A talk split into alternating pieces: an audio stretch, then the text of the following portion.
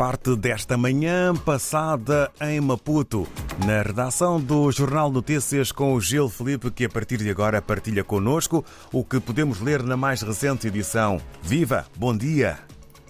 Bom dia, David Joshua. Bom dia também a todos que nos ouvem a esta hora e aos leitores do Jornal Notícias. Estado atinge limite da dívida interna.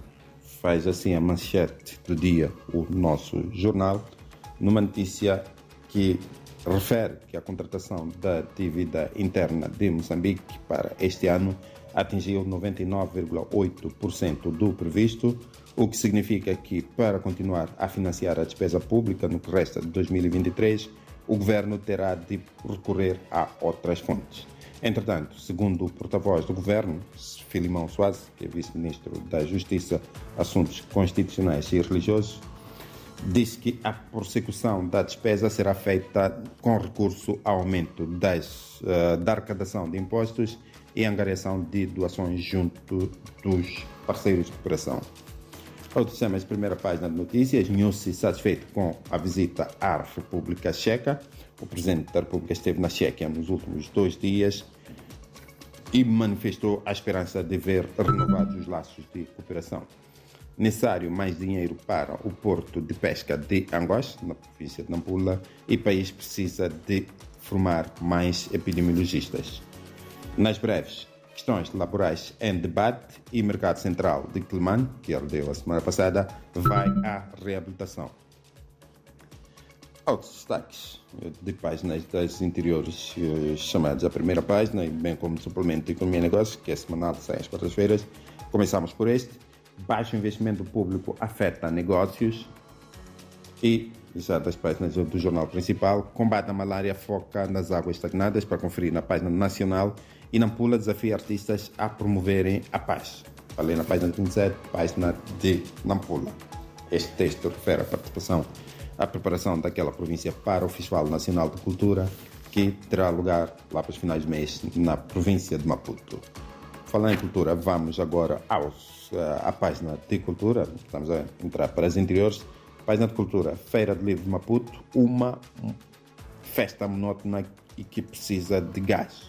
É uma reportagem que o jornal faz sobre a Feira do Livro de Maputo, uma organização do Conselho Municipal, feita semana passada, que esta edição desiludiu expositores, livreiros, até leitores, não se mostraram, não, não estão satisfeitos com uh, o nível de organização que consideram ter sido muito fraco. Por isso, para além de, de, de criticar, sugerem melhorias e estão nesta reportagem. Na página região do Grande Maputo, 4 mil pacientes atendidos por consumo de drogas. E na economia, página diária de economia, sementeira do Congo instala-se em Nacala e procura-se ferramentas para melhorar a gestão de microfinanças. Vamos à página da Beira, é uma reportagem, quarta-feira esta página traz reportagens Venda informal, velhos problemas continuam atuais. Na política, a Assembleia da República defende aprofundamento do debate sobre o Fundo Soberano. O Parlamento adiou o debate, adiou a apreciação da proposta de lei do Fundo Soberano, precisamente para permitir que haja mais debate.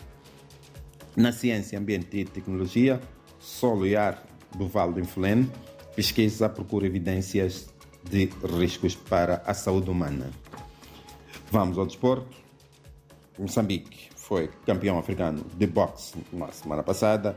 Medalhados de boxe africano já em terra. Moçambique ganhou duas medalhas de ouro e várias outras de prata e bronze numa participação que se pode considerar histórica.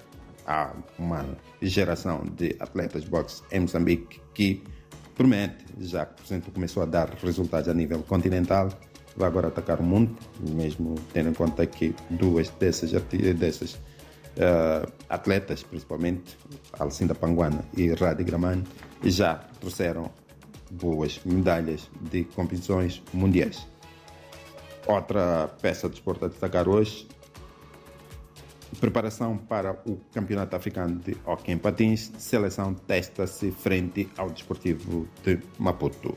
A fechar, voltamos à economia, mas para falar do suplemento Economia e Negócios que sai às quartas-feiras.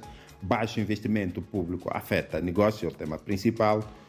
numa primeira página de suplemento, acompanhada também por outros dois títulos, 960 milhões de dólares à disposição das pequenas e médias empresas e linhas aéreas Moçambique retoma a ligação Vilanculo-Joanesburgo.